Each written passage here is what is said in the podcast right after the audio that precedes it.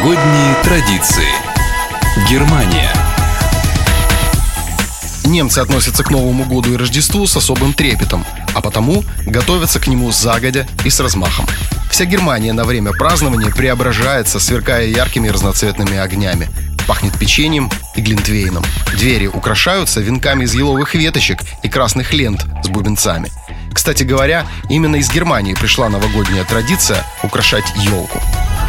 Подарки У немцев принято поздравлять друг друга и обмениваться подарками в канун Нового года, 31 декабря. Сам этот ритуал носит название «бешерунг». В обычаях немцев дарить друг другу небольшие мелочи. Статуэтки, фигурки трубочиста, клевера, немецкой монеты фенинга. А вот детишкам немецкий Дед Мороз, которого зовут Вайнахцман, кроме подарков принесет в мешке еще и символические розги. Так, на всякий случай. Если в наступающем году детки будут плохо себя вести, розги пойдут в ход. Новогодний стол. Когда-то обязательным блюдом в новогоднюю ночь у немцев считался запеченный карп. Его светло-серебристая чешуя символизирует достаток в доме. Теперь же традиционными блюдами стали фондю и берлинские пончики.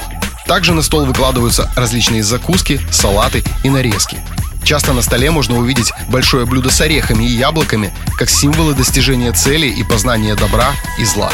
На десерт обычно подают различную выпечку и мороженое. Новогодние напитки – это шампанское, пунш и пряный глинтвейн. Традиции. У немцев много новогодних традиций, и некоторые из них для нас могут показаться странными. К примеру, под бой часов все в доме залезают на стулья и впрыгивают в Новый год.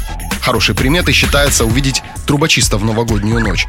Одно непонятно, где искать его в эпоху парового и газового отопления. Некоторые немцы любят погадать на свинце. Свинец растапливают и опускают в чашу с водой.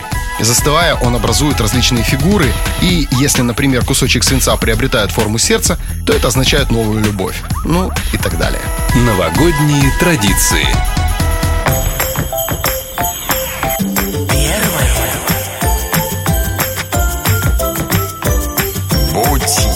Будь ярче.